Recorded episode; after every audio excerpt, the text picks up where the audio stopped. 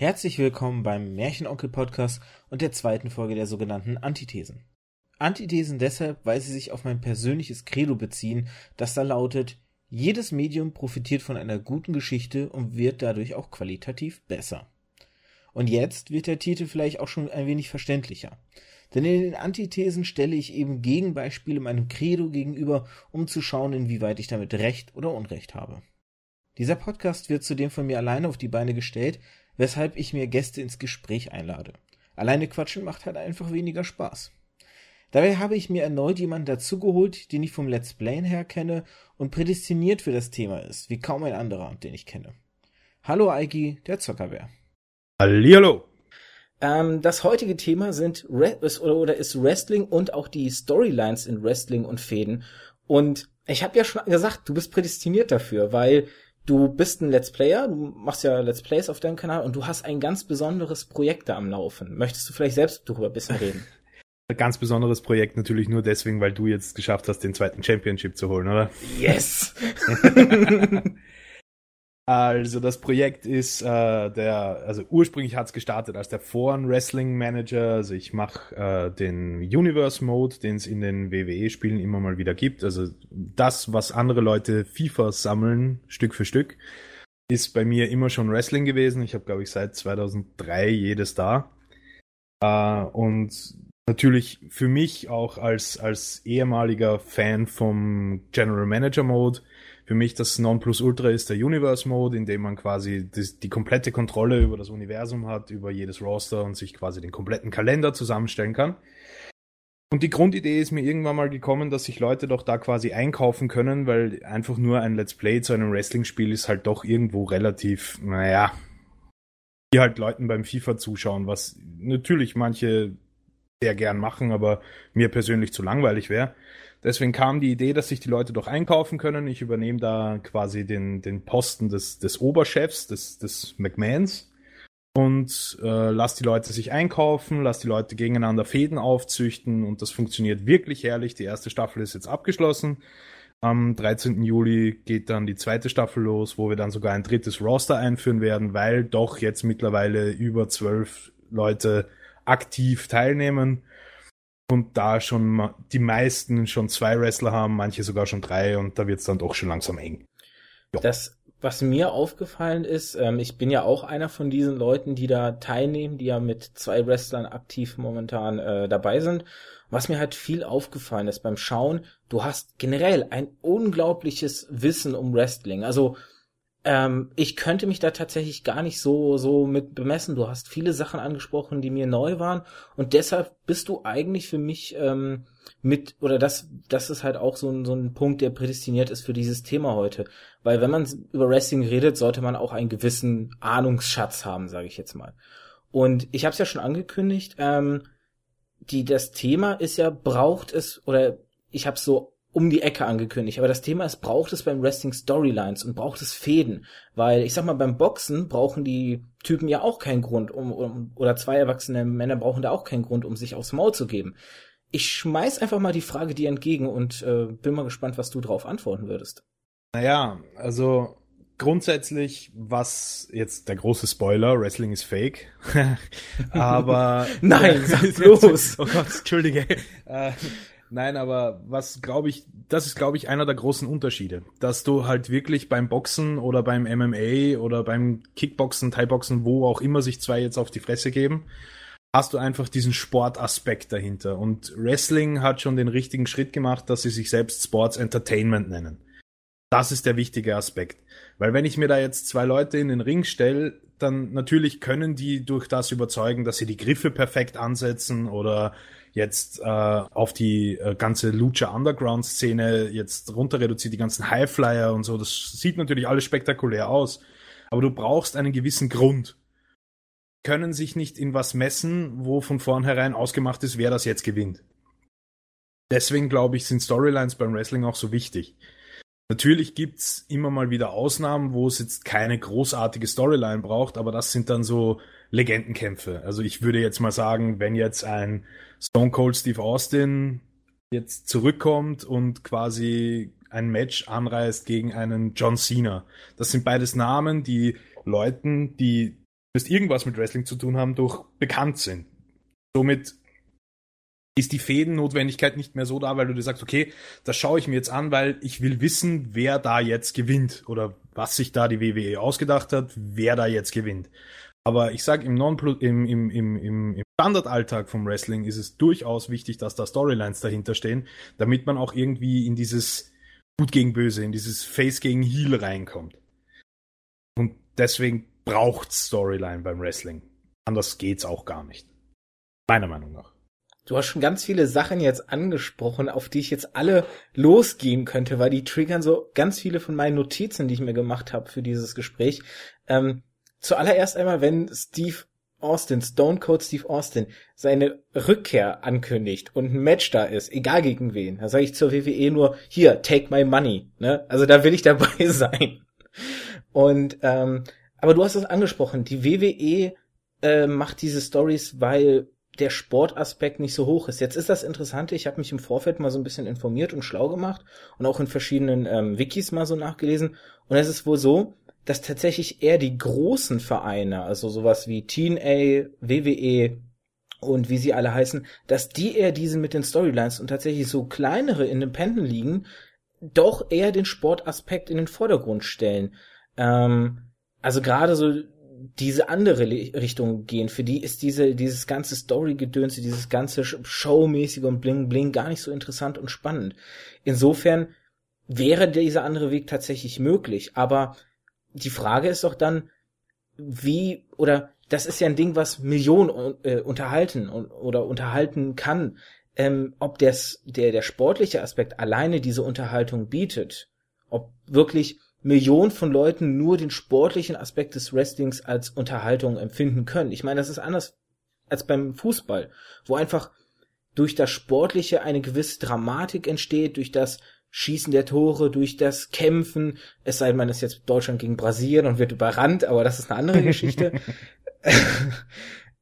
Deshalb, also ich sehe ich sehe es im Grunde wie du. Auch, auch ich glaube, dass der sportliche Aspekt gar nicht so so interessant wirklich beim Wrestling ist. Also ja, du hast dir die Frage ja eigentlich schon selbst beantwortet. Die kleinen Ligen legen eher eben den Wert auf das Sportliche und es hat schon einen Grund, warum sie eher die kleineren Ligen sind. Also ich sag dafür, dass du wirklich die breite Masse erreichst, musst du da irgendwas haben, was dem Ganzen noch einen gewissen Pep verleiht. Das sind eben die Storylines, die gemalten Charaktere, dieses überzogene, einfach dieses ja, dieses Wrestling-Universum eben dass du ihm diesen quasi jetzt, bleiben wir bei den bekannteren Namen, dass du diesen Übersoldaten John Cena hast. Man kann ihn mögen, man kann ihn hassen, aber du siehst zu, weil du den Charakter kennst und weil du die Story dahinter kennst. Und nicht, weil du jetzt weißt, okay, der kann jetzt genau fünf Moves, weil John Cena ist meiner Meinung nach ein furchtbarer Wrestler, ja, der kann drei Moves, das ist wie bei Pokémon. Wenn der einen fünften Move lernt, muss er einen, muss er den davor wieder vergessen. aber, aber trotzdem, er hat seine Daseinsberechtigung, weil er einfach die Crowd so ziehen kann, weil er einfach, egal ob du ihn magst oder ihn hast, und das ist auch das große Konzept beim Wrestling. Du erkennst von den großen Ligen her gesehen, jetzt nur mal jetzt, um bei der WWE zu bleiben, bei der größten Liga, du erkennst meiner Meinung nach einen schlechten, Anführungszeichen, schlechten Wrestler oder einen schlechten Charakter daran, dass er keine Reaktion zieht. Die Reaktionen sind ja beabsichtigt. Das heißt, ein Heal-Charakter soll geboot werden. Der soll die Heal von der Crowd ziehen. Der soll die, wirklich, die Crowd muss sich wünschen, dass sie ihn irgendwo in einer dunklen Gasse findet, damit sie ihn abstechen kann. Was zum Beispiel einer meiner absoluten Lieblingswrestler, Edge, absolut genial drauf hatte. Der war das Nonplusultra des Heel-Charakters.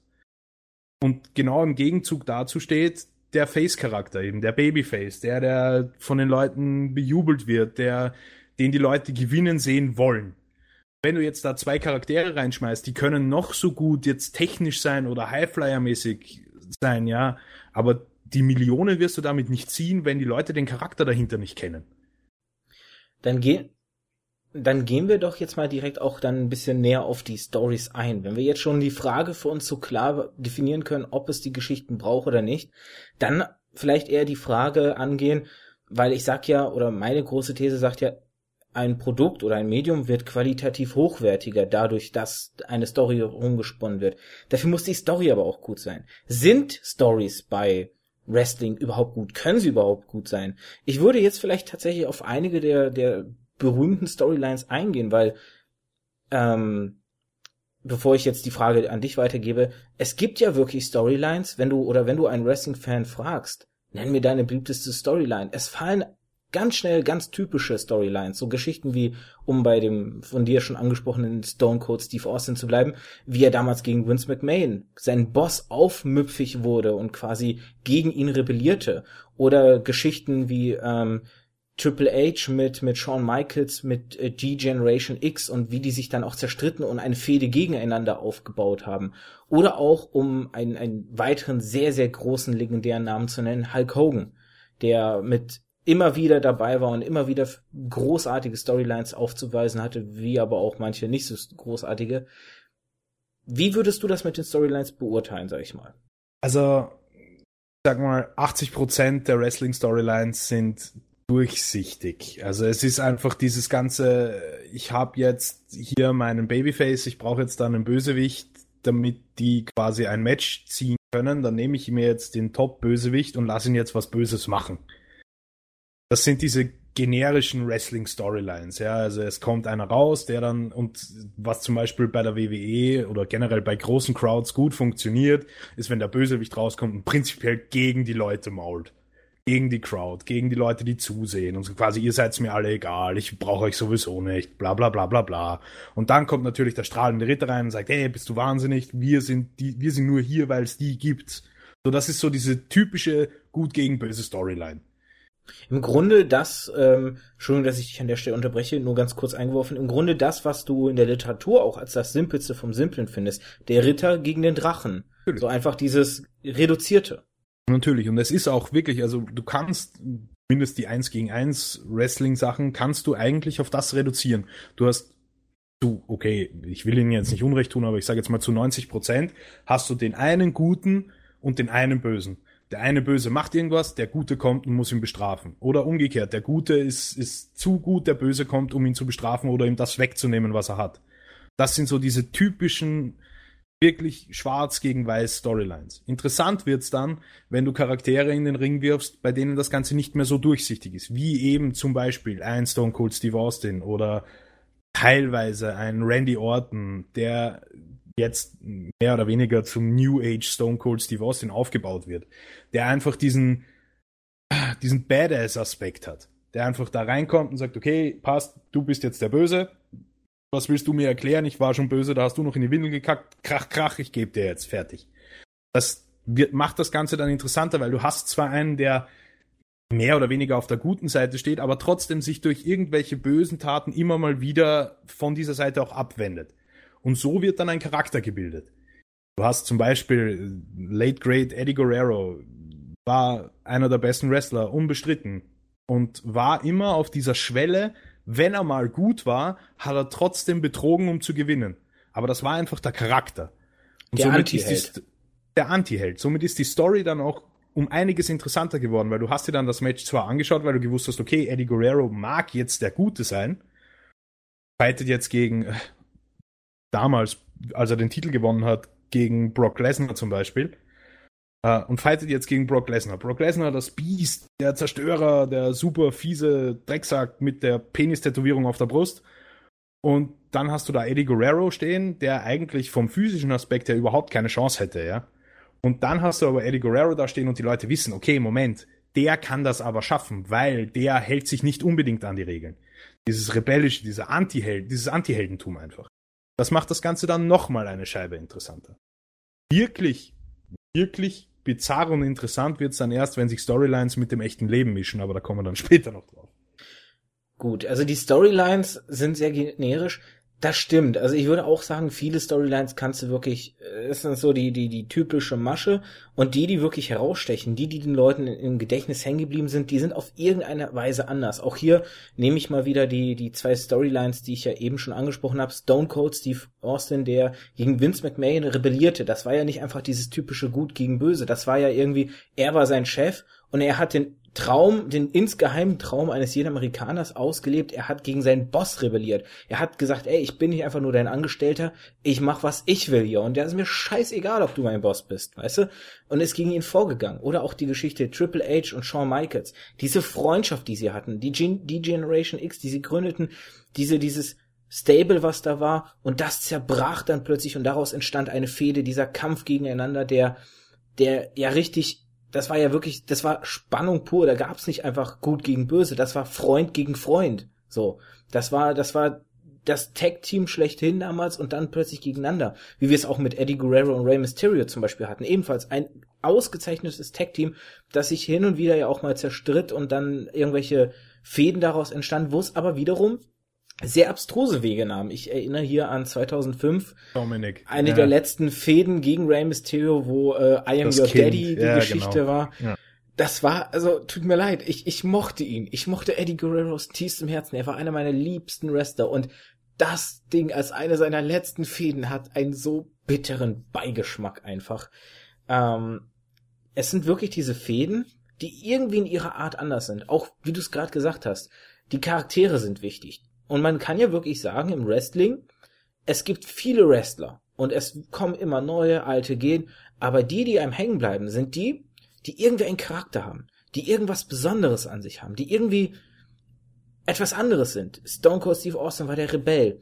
Dann hatten wir The Rock, der, der Mann des Volkes sozusagen, der Undertaker, der quasi der, der, der, der Totenmann des Wrestlings es sind immer die Leute, die irgendwie quasi eine Rolle verkörpern, wie bei einem Schauspiel kann man sagen. Und da passt ja auch dann wiederum dieses Wrestling, dieses Kämpfen gut, der Kampf, die Choreografie. Man hat das Gefühl, ein Kampf oder ein, ein Film zu erleben, reduziert vielleicht so ein bisschen, weil du hast ja kein großes Drumrum, sondern du hast nur die Story und den Kampf.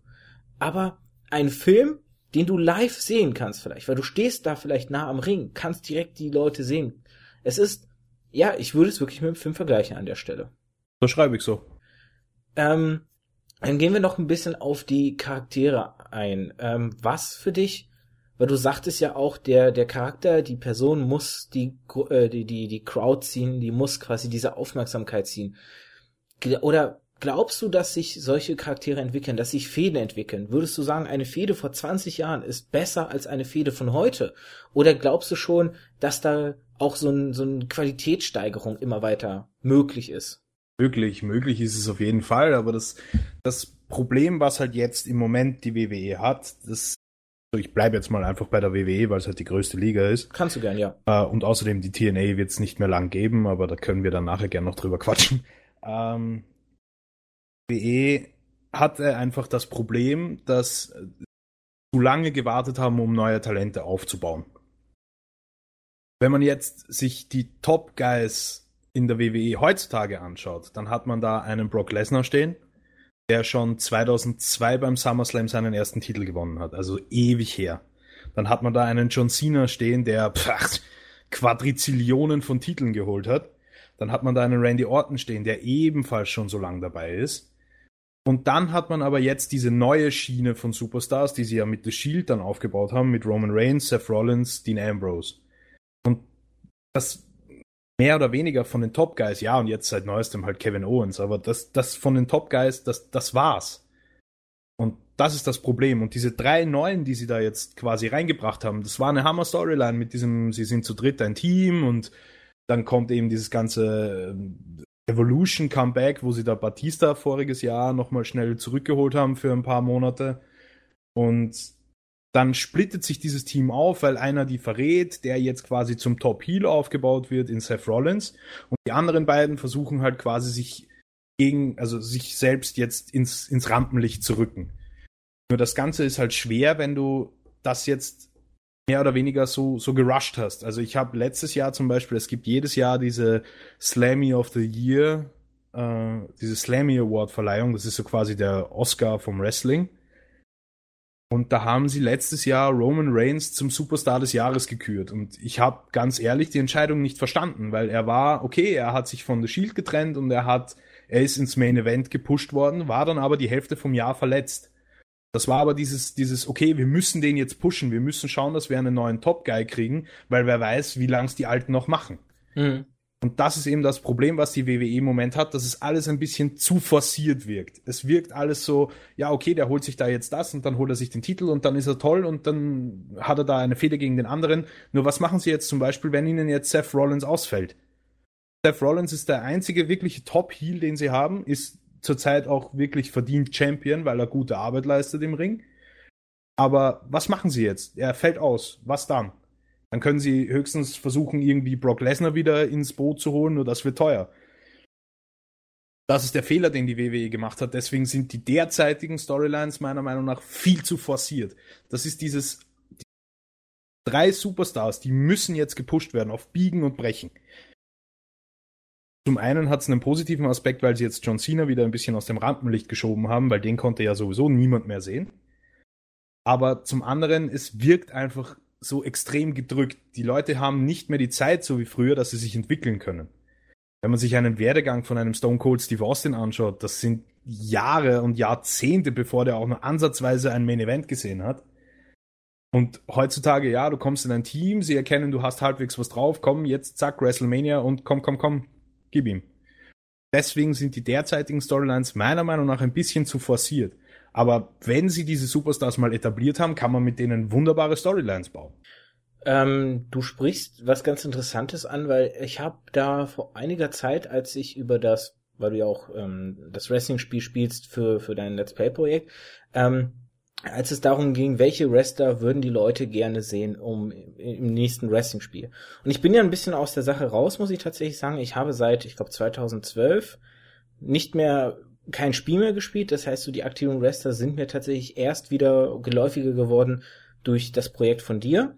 Und da habe ich halt gelesen, ich, ich weiß jetzt auch seinen Namen nicht. Vielleicht kannst du, fällt dir, weißt du ihn, kannst ihn gleich sofort in den Ring werfen. Haha, Wortwitz. Ähm, da ging es um einen Wrestler, der so ein bisschen auch wieder diese Gruselmasche fuhr. Bray der, Wyatt. ähm, hm? Bray Wyatt. Nee, nee, nee. Dessen ganzes Gesicht so bemalt ist, dass wenn er den Kopf unten hat, sieht das aus wie ein Maul Ach, mit Zähnen und wenn er den ja, genau. Und der hat ja scheinbar irgendwie so eine Art, ähm, ähm, ja, ich sag mal, so ein, so ein Aufbauprojekt. Also die haben ja auch ihre, ihre, ja, neben der WWE und mit den großen ähm, ähm, ähm, Ro Roastern haben die ja auch so Unterprojekte, wo die ja so nach so Talenten suchen. Und da hat er sich wohl einen Namen gemacht und wird ja jetzt auch immens gepusht. Der wird da ja auch total ähm, ähm, quasi in den Fokus reingeschoben. Und das ist so eine Geschichte. Du zeigst irgendwo Können und wirst sofort ins Rampenlicht geführt. Diese Aufbauphase, die ja eigentlich auch hier, um den Vergleich zur Literatur zu ziehen, die ja eigentlich gebraucht wird, um mit einer Figur Empathie zu empfinden, um mit ihr zu leiden oder auch sie hassen zu können, brauchst du ja diesen Aufbau. Und ähm, wenn der nicht gegeben ist, dann kann die Story ja so gut sein, wie sie will. Wir haben den fehlenden Charakter wo, wo wir ja auch gerade, wo, oder wo ich ja auch gerade äh, angesprochen habe, dass nicht nur die Story wichtig ist, sondern auch die Charaktere und dieses, diese Charaktermerkmale, dass du sagst einfach, du hörst den Namen und du weißt einfach anhand des Namens, der hat die und die Züge, das ist jetzt der Rebell, das ist der Liebling, das ist der Gruselige, das ist der Verrückte, das ist, weiß, was weiß ich nicht alles, was die, wie du die definieren könntest. Und äh, insofern verstehe ich dich dann da richtig, dass du schon sagst, dass die älteren Storylines einfach spannender sind, weil da einfach die Charaktere auch gegeben waren und jetzt das nicht mehr so ist. Ja. Nur wie gesagt, das liegt jetzt nicht an, an den, am fehlenden Talent der Wrestler. Das liegt jetzt für mich eher daran, dass eben die WWE und im Besonderen, weil er hat halt einfach, auch wenn er nicht mehr präsent im Fernsehen ist, aber er hat halt einfach immer noch die Oberhand dort, dass Vince McMahon eben den Fehler gemacht hat und seine Lieblinge damals ins Rampenlicht gepusht hat und dann einfach gesagt hat, so, jetzt bin ich fertig, jetzt lassen wir die mal werken. Anstatt dass er da die ganze Zeit forciert hat, neue Talente, neue Talente, neue Talente. Ich erinnere mich an das Jahr 2007, wo John Cena, ich glaube, quasi das komplette Jahr lang Champion war und einen Challenger nach dem anderen zerlegt hat. Und das war wirklich nur noch so, okay, wen füttern wir jetzt an John Cena weiter? Weil es war, okay, wir bauen jetzt ein neues Talent auf, pushen ihn bis zum Main Event, die Leute fangen an, irgendwie den wahrzunehmen und dann füttern wir ihn aber an John Cena, weil niemand darf unseren Top Guy schlagen. Das war einfach das Problem, was da entstanden ist, dass eben die ganzen Talente, die damals diesen Weg gefunden haben und so gepusht wurden, dann irgendwie sofort nach diesem Match wieder untergegangen sind, weil dann einfach niemand mehr gewusst hat, was machen wir jetzt mit dem. Stopfen wir ihn jetzt zurück in die Midcard, lassen wir ihn einen Midcard-Titel gewinnen. so viele Möglichkeiten, aber sie haben sie einfach nicht genutzt. Und das ist halt das Problem. Wenn diese Möglichkeiten wieder da wären, dass wir sagen, okay, wir haben da jetzt wieder Leute, wir haben einen frischen Schwung von Leuten und, und sie arbeiten ja auch dran. Das merkt man jetzt anhand vom Beispiel von Kevin Owens, der noch relativ frisch ist, äh, in, eben auch durch dieses NXT, durch dieses ähm, Findungsprogramm von der WWE gekommen ist, jetzt aber gepusht wird, um in den Main-Shows gegen John Cena zu fighten. Und das, das finde ich gut, weil das ist ein, ein junger Typ, das den kennt man zwar aus der Indie-Szene, wenn man sich damit beschäftigen will, aber jetzt, ich sag mal so, die breite Masse, die jetzt, so wie du sagst, WWE, TNA und damit hat sich's auch schon schaut, kennen den nicht. Und somit sehen die da jetzt einen jungen Typen, der da jetzt kommt und in seinem Debüt-Pay-Per-View auf einmal John Cena besiegt. Und du denkst dir so, wow, okay, Moment, den muss ich mir jetzt anschauen. So bildest du Interesse am Charakter. Und so, sobald dieses Interesse am Charakter da ist, fallen auch Charakterzüge auf. Dass Kevin Owens ein kleiner arroganter Bastard ist, das haben die meisten jetzt mitbekommen. Und deswegen kann man das Ganze jetzt in eine Fehde aufbauen. Nur wenn ich da jetzt von irgendwoher einen Typen ziehe, dem jetzt einen coolen Wrestlernamen gebe, den da jetzt in den Ring schicke und sage, so, du bist jetzt böse, weil der ist gut, und dann verliert der und dann nimmt ihn auch niemand mehr ernst. Das ist das Problem dabei, weil dann interessiert auch niemanden die Storyline, weil du weißt, okay, das ist ein Nobody, den schicken sie jetzt gegen den Superhelden und der Superheld wird gewinnen. Danke. Ende. Du hast gerade die, die Siegesserie von John Cena da zum Beispiel angesprochen. Sowas muss ja eigentlich erstmal nicht schlecht sein. Ähm, ich erinnere hier daran, dass Bo Bill Goldberg ja auch eine riesig lange Siegesserie mal hatte, ähm, die aber auch in eine gute Story mit eingebunden war, wo es ja quasi so auch um diese ganze Geschichte ging. Ich glaube, 170, 160, 180 Siege am Stück, wo er dann ähm, quasi am Ende gegen Kevin Nash verloren. Ich glaube sogar, es war auch noch ein Titelkampf, äh, ähm, den er, wo er den Titel dann abgeben musste. Sowas kann ja gut gemacht sein. Ähm, was ich noch ganz interessant fand, ich habe ja eben erwähnt, dass ich quasi so ein bisschen recherchiert auf Wikipedia und auf anderen Seiten habe. Ich wusste zum Beispiel gar nicht, dass äh, tatsächlich seit 1930 schon diese ganzen Wrestling-Storylines äh, aufgebaut wurden. Ich habe wirklich gedacht, als ich mir das Thema so überlegt habe und dann mit dir äh, vereinbart habe, ja, hast du Interesse und alles, ich habe echt gedacht, dass das eher so eine Sache ist, die eher einen gewissen Modernheitsgrad, sage ich mal, sagen wir vielleicht so seit den 80ers, vielleicht so seit einem Hulk Hogan versus andere The Giant oder sowas.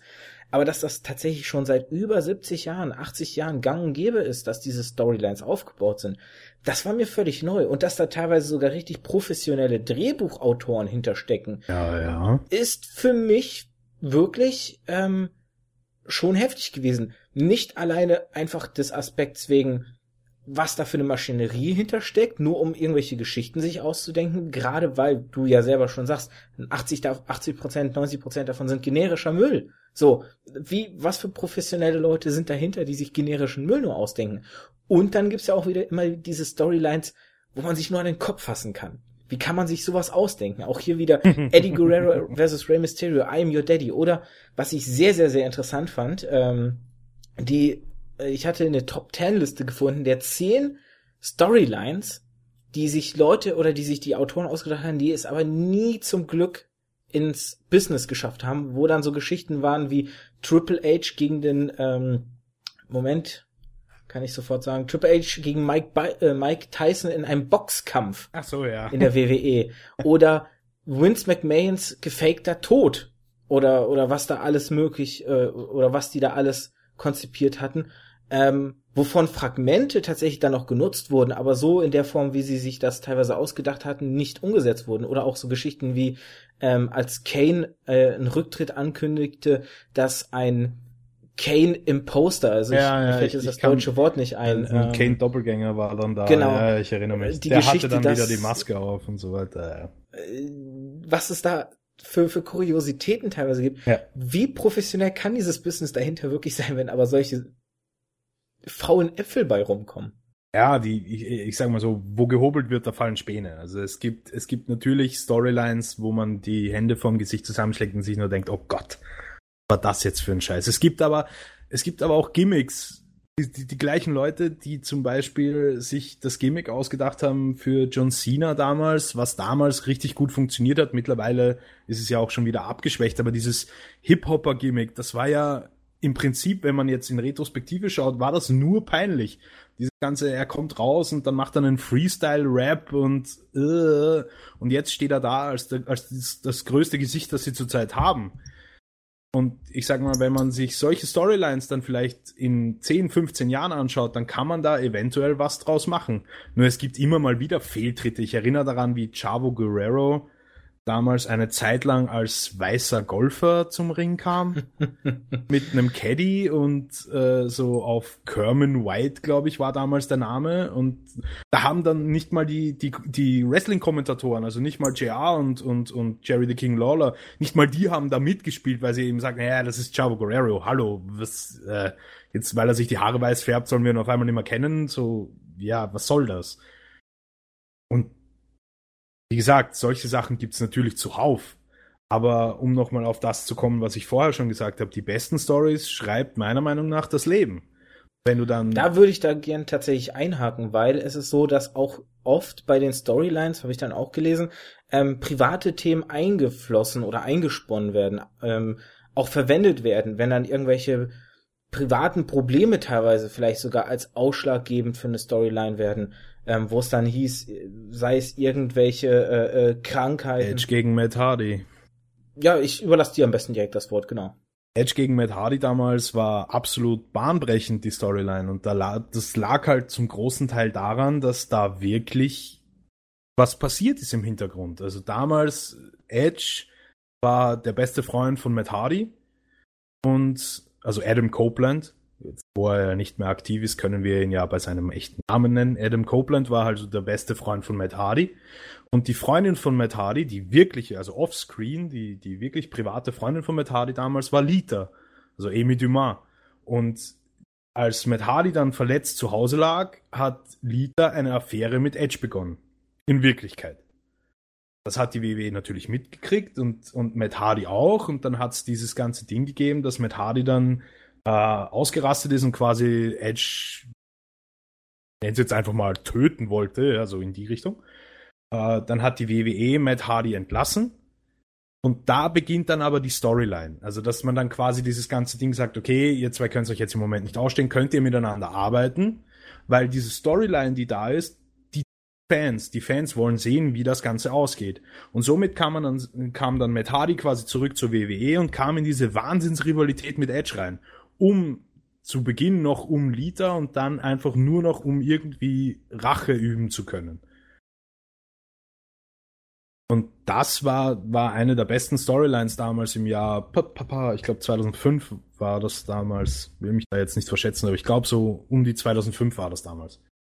Wo einfach die Leute dann gesagt haben, okay, da verschwimmt dann einfach die Grenze, was ist da jetzt real und was ist, und was ist da jetzt Show? Natürlich gibt es dann auch einfach komplette Show-Storylines, die dann versuchen, das Ganze irgendwie zu kopieren.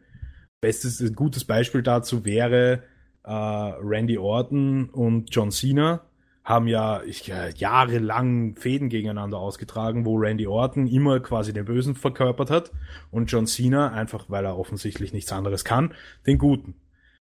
Und da ist es dann so weit gegangen, es war damals bei Edge, glaube ich, auch schon so, dass sie Skits gedreht haben, wo Randy Orton in John Cenas Haus eindringt und quasi seinem Vater eine scheuert, der dann da mitgespielt hat einfach. Wo sie einfach versucht haben, dieses ganze, wir verbinden das mit dem Privaten, da jetzt nochmal irgendwie rauszukopieren und da irgendwie in die Storyline mit einzubinden. Was aber die wenigsten wissen, in Wirklichkeit ist Randy Orton John Cenas bester Freund. John Cena war der Trauzeuge von Randy Orton bei seiner Hochzeit. Also, mhm. das wird so im wirklichen Leben nicht passieren. Deswegen sage ja, wenn, wenn man irgendwie, wenn man es irgendwie schafft, das Ganze mit, mit realen Aspekten zu kombinieren, dann wird daraus eine noch viel interessantere Storyline. Aber das ist ja gerade das Schwere, weil ich kann mir auch vorstellen, wenn ich jetzt überlege, das Ganze wird seit 85 Jahren gemacht. Ihr sind seit 85 Jahren wirklich dran, sich Storylines auszudenken, aktiv auszudenken. Irgendwann muss denen doch auch der Stoff ausgehen. Irgendwann kann da doch nur noch übertriebene suspekte Grütze bei rumkommen. Gerade wenn sie halt nicht die, die Wrestler austauschen und gerade wenn sie seit 30, 40 Jahren mit denselben Leuten aktiv sind. Wenn ich überlege, Undertaker ist jetzt wie lange dabei? Mindestens 30 Jahre. Äh, Stone Cold Steve Austin war auch mindestens 20 Jahre bei der WWE, bis er endlich Schlussstrich gezogen hat. Triple H war auch jetzt locker 30 Jahre. Jetzt aktiv ist er ja, glaube ich, nicht mehr, sondern nur noch als äh, Mann da, Machtmann im Hintergrund aktiv. Aber wenn diese Leute so lange dabei sind, dann kann doch mit denen irgendwann keine wirklich spannende Storyline mehr aufgebaut werden, weil du hast im gefühlt alles doch dann schon gesehen. Das ist auch, wenn ich jetzt zurück auf die, auf die Videospielwelt schaue, das war damals auch so, wie gesagt, mein großes Ding, wo ich immer noch an 2K Games appelliere, dass es irgendwann mal wieder zurückkommt. Mein Lieblingsmodus war der General Manager Mode. Da hattest du nicht wie beim Universe Mode einfach die Kontrolle über alles, sondern du hast dich jetzt für eine Seite entschieden, Raw oder SmackDown, du hattest deinen Roster, du musstest wirklich haushalten mit Kohle und Verletzungen und bla bla bla. Und du hattest im 2008er hattest du die Möglichkeit, die Storyline-Autoren zu kaufen. Da hattest du, ich glaube, wenn du alle hattest, dann hattest du ein Gesamtpensum von, ich, ich will jetzt nicht übertreiben, aber ich schätze mal so um die 50 Storylines. Und wenn du es dir aber im Nachhinein durchschaust, diese 50 Storylines Schritt für Schritt durchgehst, dann hast du eigentlich alles, was in den letzten 85 Jahren passiert ist, in diesen 50 Storylines drin. Und deswegen passiert das auch, dass jetzt nur noch so, ja, ich will es jetzt nicht Mist nennen, aber so generischer Mist dabei rauskommt. Dass du halt hast, okay, ja, wir, wir haben da jetzt eine Fehde von zwei Leuten, aber wir setzen da jetzt nicht den Leadwriter drauf an, sondern halt irgendeinen, der halt sagt, okay, ihr zwei spielt jetzt die Storyline, du böse, du gut, mit dem Grund, dass, was in Amerika zum Beispiel sehr beliebt ist, ist äh, Patriotismus. Funktioniert immer. In Amerika funktioniert das immer. Dass einer sich hinstellt und eine Hasstirade über Amerika schreit und dann kommt im Normalfall so wer wie John Cena und schreit, hey, Amerika ist so toll. Und Spielst du hier zufällig auf äh, WrestleMania 31 Rusev gegen Cena, äh, diese ganze Politikgeschichte mit Russland, wo Rusev, der ja glaube ich Ukrainer ursprünglich ist oder oder Bulgare oder Bulgare, Entschuldigung, ähm, der dann zum zum hier ähm, Putin ähm, weiß ich nicht, ähm, ähm, Handlanger mutierte und da irgendwie für Putin die Fahne schwenkte und John Cena dann hier als der Patroid äh, oder der, der, der, der Held Amerikas quasi gegen ihn in den Ring stieg? Das war jetzt so versteckt die Anspielung? Ja, natürlich war das die versteckte Anspielung drauf, aber das, das hat ja schon viel früher begonnen. Da hatte man ähm, ah, wie hieß er damals? Ähm, äh, René Dupree äh, war einer von den jüngsten Tag Team Champions, die es jemals gegeben hat, wirklich talentiert und dem haben sie halt dieses, dieses, ähm, weiß gar nicht, wie soll ich das sagen, dieses, diese, diese Attitude, dieses französische, arrogante Ding auf den Leib geschrieben, wo er dann zusammen mit einem anderen äh, Franzosen oder Kanadier, glaube ich, dann quasi nur mehr Französisch geredet hat und die Amerikaner sind ausgerastet. Die haben, am liebsten hätten sie die erschossen. Und das funktioniert einfach in Amerika wenn ich mich jetzt hinstelle und mir jetzt eine Wrestling-Organisation bei mir in Österreich oder bei dir in Deutschland anschaue und da kommt einer, der spricht halt nur Englisch, ja, dann spricht er halt Englisch. Wen interessiert's? Aber das funktioniert in Amerika einfach, weil dieses ganze Patriotismusgetue in Amerika viel stärker ist. Mhm. Viel mehr da ist. Wobei ich auch witzigerweise jetzt sagen muss, wo wir ja schon dabei waren, Geschichten doppeln sich, werden immer wieder gleich behandelt.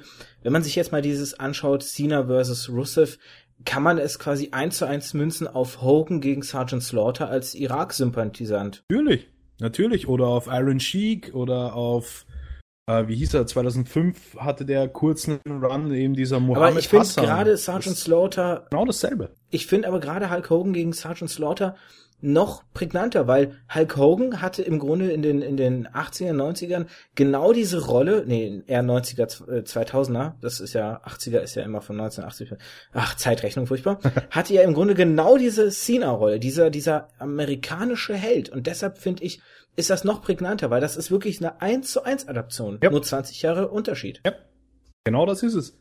Und deswegen funktioniert auch diese Storyline heutzutage vielleicht beim jungen Publikum, was die alten Sachen nicht mehr kennt.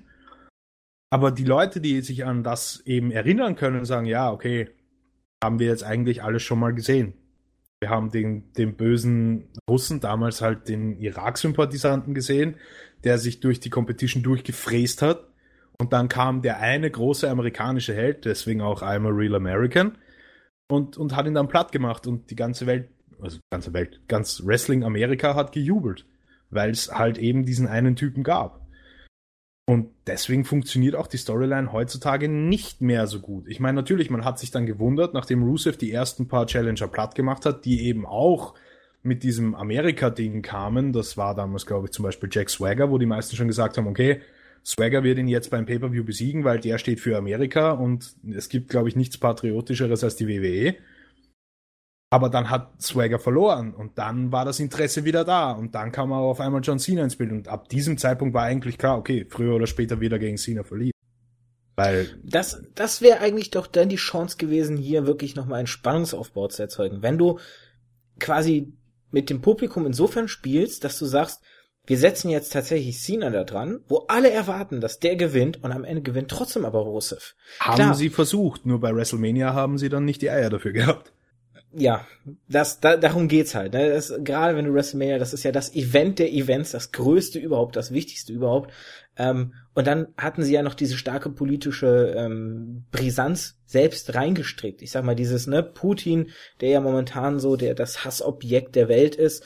Und wenn sie jetzt dann den Putin-Sympathisanten, auch wenn er nur im fiktiven Bilde dieser Sympathisant ist, ähm, wenn sie den dann plötzlich gewinnen lassen gegen Amerika, ist das ja auch durch diese politische Brisanz noch noch heikler. Also wenn es nur die Storyline gewesen wäre, ohne diesen politischen Rahmen, ich glaube, dann hätten sie vielleicht diesen Mut gehabt oder haben können, dass sie dann sagen so, hier der der Anti-Amerikaner gewinnt gegen unseren amerikanischen Held, gegen unseren Captain America in Wrestling-Form.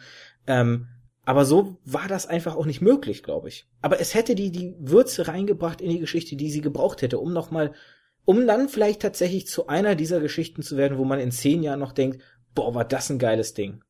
Jupp. Was ist es? Ja, das ist es. Aber es gibt ja auch die Geschichten, wo wir jetzt gerade so dabei sind, Eier haben und nicht. Es gibt die Geschichten auch, die sich selbst entwickeln. Da, wo die WWE vielleicht eine andere Idee hatten, aber dann sich die Dinge ja selbst entwickeln. Es gibt sogar teilweise, das wusste ich auch bis dato nicht, eigene Begrifflichkeiten dazu. Ähm, Hooker-Matches und Screwjobs. Also gerade äh, äh, Screwjobs sind wohl gerade diese Sachen, wo irgendwas abge oder wo eine Storyline klar war und dann irgendetwas diese Storyline durcheinander wirft, was so eigentlich nicht geplant oder abgemacht war. Ja. Und das finde ich halt ganz spannend. Ähm, oder auch zum Beispiel, wenn irgendeine Storyline beendet oder als beendet gilt, die vielleicht auch nicht mal im Ernst so gemeint war, aber die Fans diesen Aspekt der Story so genial fanden, dass er sich selbst weiterentwickelt. Hier sei jetzt zum Beispiel die Four, ähm, Four Horsemen genannt die ja sich danach groß weiterentwickelten, obwohl sie ja ein Witz eigentlich oder als Witz gedacht waren von der WWE, damals noch WWF. Muss man jetzt gar nicht so weit zurückschauen. Also wenn man sich jetzt zum Beispiel die D-Generation X hernimmt, die DX war im, im Grunde genommen einfach nur der Versuch der WWE, die NWO zu kopieren, wenn man jetzt ganz ehrlich spricht. Die WCW damals, der große Konkurrent, hatte die NWO mit Scott Hall, Kevin Nash, Hogan und so weiter und so fort hatte diese, diese, diese Bande von, von, von Regelbrechern, von, von Typen, die, die gegen alles und jeden stellen und quasi nur für sich selbst irgendwie auch nur ansatzweise eine Allianz überhaben.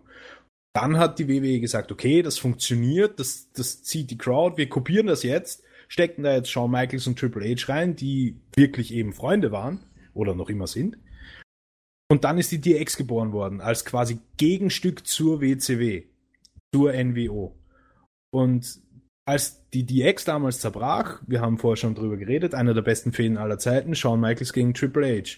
Und damit wäre es eigentlich gewesen. Nur die Crowd hat einfach so sehr nach diesem DX-Ding sich gesehnt und, und, und versucht, das irgendwie wieder ins Rollen zu bringen, dass sie dann 2006 wirklich den Schritt gemacht haben und die DX neu formiert haben. Und es hat super funktioniert. Die Leute sind komplett drauf eingestiegen. Merchandise noch und nöcher rausgegangen und es, es, hat einfach funktioniert. Das ist, das ist zum, das perfekte Beispiel für so eine Storyline, die eigentlich tot war, aber dann durch dieses Ding, dass es so gut funktioniert hat, die Fans so motiviert waren und die Fans auch die Leute so motiviert haben, dass sie es dann doch irgendwie wieder, wieder angeheizt haben. Ein weiteres Beispiel, was ich noch, ähm, was mir noch einfällt, was ich in den Ring reinwerfen, ach, jetzt komme ich schon wieder mit diesem, was habe ich, irgendwie manchmal hängen sich solche Begrifflichkeiten im Kopf fest und du, ups, schon ging's äh, Mikro gekommen, da hängst du immer wieder dran, das ist, das ist furchtbar. Ähm, die Undertaker-Siegesserie. Das war ja ein Ding, das war bestimmt so nicht geplant erstmal. Der hat da ne, das erste WrestleMania-Match von sich gewonnen, dann vielleicht das zweite, dritte, und dann haben die sich vielleicht gedacht, weil die Fans dann irgendwie so, ey, der gewinnt ja dauernd. Jedes WrestleMania. Und dann gewinnt er über 30 Jahre hinweg immer wieder seine Matches. Wie viel waren es in der Zahl? Am Ende 20, 21 Siege? 20. Ähm, wo man ja auch dann irgendwann gedacht hat, das ist, das ist ein Legendending. Das hat sich verselbstständigt, diese Siegesserie. Und ich, und hier an dem Punkt, wo, wo auch wieder dann eine Verselbstständigung stattfand, war das Ende dieser. Denn man muss ja tatsächlich sagen, ganz ehrlich, der, die Niederlage von Undertaker, die diese Serie jetzt beendete, die war bestimmt so nicht geplant. Aber ich fand es gut, dass es endlich ein Ende gefunden hat, dass dieser, dieser ungeplante Schlussstrich kam, weil es hatte sich irgendwann auch irgendwie ausgelutscht. Man hat nicht mehr die Spannung gehabt, so, wird er gewinnen oder wird er nicht, sondern du wusstest, er wird gewinnen, nur wie ist die Frage. Und hier war es dann gut, dass durch die Verletzung, die er hatte, ähm, dass die Niederlage gegen, ich meine, fast Brock Lesnar? Jo. Gegen Brock Lesnar stattfand. Vor allem gegen eine Person, wo man auch sagen würde, das ist auch jemand, da schämt man sich nicht. Oder da, da kann man sagen, da muss sich Undertaker nicht schämen, gegen ihn verloren zu haben. Und das, meinst du? Scheiden sich die Geister. ja, also du bist ich, nicht so der Brock Lesnar-Fan, glaube ich. Ne? Ja, jetzt mal abgesehen davon, Fan oder nicht, aber ich hätte ihn nicht an Brock Lesnar verfüttert, weil Brock Lesnar bereits ein etablierter Superstar ist. Und da ist genau ja, aber das, war was eine ich vorher meine. Das ne? ist dieses, wenn sie da jetzt einen, einen Bray Wyatt genommen hätten, gegen den er jetzt bei 31 äh, sein quasi Comeback gefeiert hat, wenn sie da Bray Wyatt genommen hätten, das hätte den in unglaublich hohe Sphären katapultiert als ernstzunehmenden Heal. Aber hätte es ihn jetzt noch? Ich meine, die Siegesserie war ja schon vorbei. Ich finde es auch lächerlich zum Beispiel, dass sie ähm, den Bray Wyatt-Sieg, ähm, also Undertaker gegen Bray, Bray Wyatt-Sieg, äh, zur Siegesserie dazuzählen. Das finde ich lächerlich. Die Serie ist für mich mit 20 Siegen durch. Es fängt jetzt wieder bei 1 an und es ist nicht der 21. Sieg gewesen. Aber die WWE suggeriert es ja jetzt so wieder. Ähm, hätte dieser Sieg, selbst wenn Bray Wyatt jetzt gewonnen hätte, hätte es wirklich ihm den Schub gegeben, wie es ihn gegeben hätte, hätte es diese Niederlage gegen Brock Lesnar nicht gegeben. Das wäre ja das. Ja, auf, auf, auf keinen Fall, auf keinen Fall. Deswegen sage ich ja, man hätte einfach, finde ich, Brock Lesnar austauschen müssen gegen eben zum Beispiel einen Bray Wyatt. Ja, Weil wenn aber Bray Wyatt damals ja auch nicht mit der Niederlage gerechnet. Es war ja eine verletzungsbedingte Niederlage. Ja, es, er konnte ja nicht weiterkämpfen. Ja, es also es war schon auch gewisse Storyline dahinter, dass er das Ganze jetzt verliert. Aber also soweit ich weiß, ähm, war es so, dass er sich während des Matches verletzt hat und es abgebrochen werden musste und deshalb hat er verloren. Nein, nein, nein, nein, nein, nein, das das nicht. Das ist das geht, das Ganze geht schon irrsinnig weit zurück in der Zeit, als als Brock Lesnar noch äh, bei der UFC gekämpft hat. Reden wir darüber vielleicht off-topic, weil wir sind ja jetzt hier noch in einem Podcast und da äh, da kannst du mich dann gleich drüber aufklären, ja. weil ich sehe auch unsere Zeit kommt langsam dem Ende zu und ich würde gern einen letzten Punkt noch bevor wir so eine Art Fazit ähm, oder abschließend äh, ansprechen, ein Punkt würde ich noch gerne erwähnen und zwar, was waren so, wenn du jetzt so zwei, drei Storylines nennen müsstest, was sind deine All-Time Favorites? Boah. Ja, die meisten davon sind heute schon gefallen. Also definitiv eine der besten Storylines war äh, Triple H gegen Shawn Michaels wirklich genial fand ich damals die ganze, wobei da kann man jetzt keinen wirklich Gegner dazu nennen, aber wirklich genial war die ganze Storyline rund um CM Punk damals. CM Punk, das war damals zum großen Teil gegen John Cena, aber eben auch dieses Rebellentum gegen die WWE und das war auch einer von den wenigen, die sich damals Anführungszeichen getraut haben. Also man muss natürlich im Hinterkopf behalten, dass das meiste davon natürlich geskriptet ist, aber das war auch einer von den wenigen, die damals den, den Charakter hatten, dass sie aus diesem ganzen Babyface gegen Heel-Ding ausbrechen können und wirklich drauf ansprechen können, so hey, ich werde hier schlecht gepusht, die Storylines, die man mir schreibt, passen mir nicht, bla bla bla. Und das hat der alles wirklich rausposaunt zu den Fans, was es so selten gegeben hat. Uh, und einfach nachdem ich ein riesen, riesen, riesen Jeff Hardy-Fan bin, auch zum Beispiel die Storyline Jeff Hardy gegen Matt Hardy, Bruder gegen Bruder, war ja auch grenzgenial. Obwohl es auch wieder nur ein, ein quasi Remake war von Brad gegen Owen Hart. Wo wir wieder Gut, bei dem solche Aspekt. Remakes hattest du immer wieder. Auch ein, ein weiteres Remake wäre zum Beispiel Brothers of Destruction, Undertaker vs. Kane, Ja. was für mich zum Beispiel auch mit eins der ganz großen ist, weil ich ähm, als, als Kind halt riesiger Fan von den beiden war. Das waren so die beiden Brüder aus der Hölle, die, die ne, damals Kane noch schön maskiert. Ähm, und die beiden dann gegeneinander, das war natürlich auch ein großes Ding. Also solche Remakes, wie wir schon erst angesprochen haben, irgendwann ne, kannst du nicht anders. Aber klar, wie du schon sagtest, äh, solche Brüderkämpfe. Für mich noch ganz, ganz, ganz groß ist und ein Name, den wir, den wir heute viel zu wenig für meinen Geschmack genannt haben, Stone Cold vs. The Rock. Ja, natürlich. Das Ding. Ich meine, The Rock allgemein, wie er in der WWE aufgetreten ist. Also, wo wir schon, wir haben über Charaktere gesprochen und, und die, die sie verkörpern. Und wir haben über Storylines, die von diesen Charakteren leben, gesprochen. Und The Rock ist ein Paradebeispiel per excellence, wo es darum geht, dass du nicht einfach nur Wrestler bist, sondern auch irgendwie ein Schauspieler, eine Rolle verkörperst. Was The Rock mit seinen Gesängen zum Beispiel, seine Lieder, diese genialen Lieder, die er Oh, gegen komm. Vicky Guerrero, er, das Abschiedslied no für Stone Cold. das war Wahnsinn, als er da für Vicky Guerrero gesungen hat. Das war, oh Gott, ich werde es nie vergessen. Das, das Abschiedslied für Stone Cold, wo mit fünf Mann, die den rausgebracht haben aus dem Gebäude und er an der letzten Tür mit seiner Gitarre steht und ein Liedchen für ihn trällert. Das sind legendäre Geschichten. Das unglaubliche breite Grinsen dieses Mannes, dieses sympathische Grinsen. Das ist eine herausragende Figur, die, die wirklich einmal per Generation existiert, würde ich sagen. Richtig. Liegt aber auch zum großen Teil auch daran, was die Leute halt nebenbei machen. Also wenn du dir jetzt anschaust, 90% der Wrestler haben einfach, oder 90% ist vielleicht ein bisschen viel, aber 50% der Wrestler haben nebenbei einfach einen Job, wo sie herkommen und den sie auch weiterhin nebenbei betreiben. Also wenn man jetzt mal sich vor Augen führt, Triple H war Bodybuilder, okay, kann man noch irgendwie in diese Schiene einfügen, aber Undertaker ist Immobilienmakler. Ich meine, was hat das jetzt damit zu tun? Und The Rock ist ein Schauspieler, der lebt für das und der kann das einfach genau deswegen, weil er einfach genau für das lebt. Deswegen wird The Rock immer einer von den Großen sein, immer.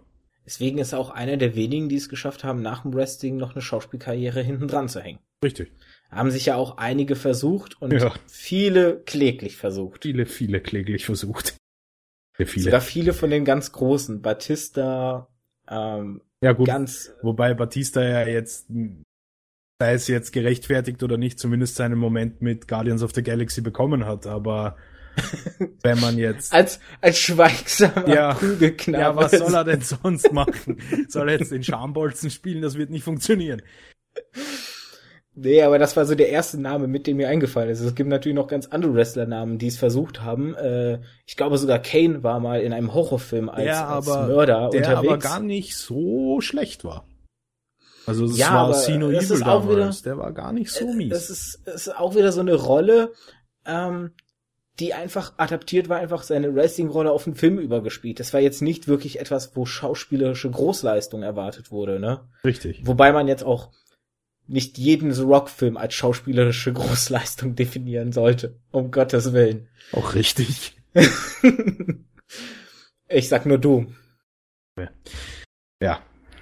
An dieser Stelle vielen, vielen Dank dann. Unser Fazit. Also wie würdest du jetzt sagen, äh, oder wir haben es ja im Grunde am Anfang bewertet, aber im Grunde könnte man doch als Fazit jetzt behaupten, es braucht diese Storylines, aber es braucht noch viel mehr drumherum. Es braucht die Charaktere, es braucht frische Charaktere und es braucht auch mal wieder Kreativität.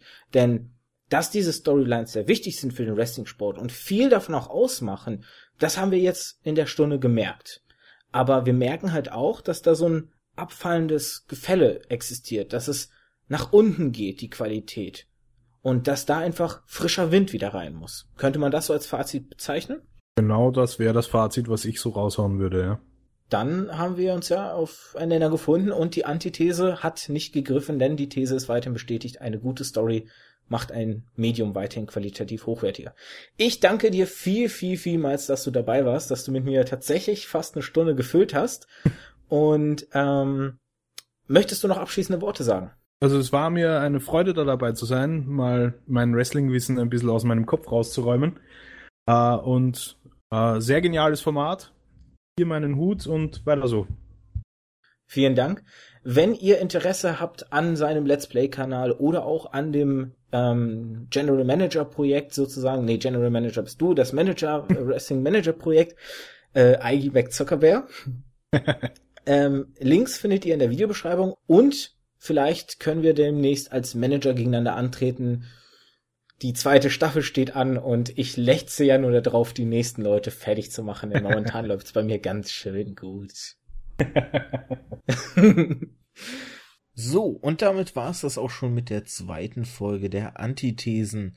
Vielen Dank fürs Zuhören und vielen Dank an der Stelle nochmal an den guten Eigi. Und wer sich hier jetzt gerade wundert, warum denn der Sound teilweise von mir so unterschiedlich klingt, ich habe es im Prolog schon mal erklärt, ich habe auch in Folge 1 oder in dem ersten Podcast es erklärt, ich erkläre es auch jetzt gerne nochmal. Ich habe auf YouTube ursprünglich mit Podcasts angefangen, das heißt ähm, in Videoform kann man sagen, und habe diese Podcast jetzt, wo ich wieder damit anfange, wo ich als richtiger Podcast das Ganze veröffentliche, nicht nach hinten fallen lassen wollen, sondern ich wollte sie mitnehmen in diese neue Zeit. Und deshalb äh, bereite ich gerade die alten Folgen von 2015 neu auf. Dadurch sind natürlich auch ein paar Qualitätsunterschiede im Sounddesign zu hören, beziehungsweise generell im Sound. Und falls ihr euch auch gerade wundert, ich habe ja ursprünglich gesagt, einmal pro Woche kommt eine Folge. Die erste Folge ist an einem Montag rausgekommen, daher sollte man ja davon ausgehen, dass jetzt generell es immer der Montag ist. Und ja, an und für sich soll auch tatsächlich immer der Montag jetzt der Veröffentlichung, Veröffentlichungstermin für die Antithesen sein.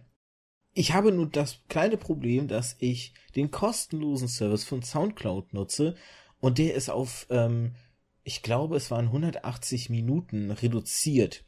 Und da natürlich jede Folge oder jede Woche eine Folge rauskommen soll und im April vier Wochen irgendwie gefüllt werden müssen und das mehr als 180 Minuten wären, habe ich mich jetzt dieses kleinen Tricks bedient, die zweite Folge ein wenig vorzuziehen, damit sie noch in den März reinrutscht, in die 180 Minuten, die ich im März zur Verfügung hatte, so dass ihr insgesamt aber auf vier Folgen, weil an dem Montag wird natürlich keine Folge dadurch erscheinen, dass die heutige Folge ist die, die eigentlich für den Montag gedacht ist.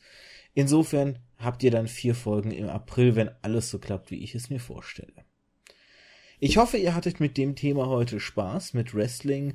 Etwas ungewöhnlich fürs Storytelling oder der Betrachtung des Storytellings, aber das ist genau das, was ich möchte. Aufzeigen, wo alles tatsächlich Storytelling drin sein kann, wenn man ein wenig mal genauer draufschaut und wenn man ein bisschen sozusagen das große Ganze betrachtet. Ich habe schon viele Themen mir zusammengestellt. Ähm, es sind neun veröffentlichte alte Folgen, die ihr insgesamt zu, äh, zu hören bekommt.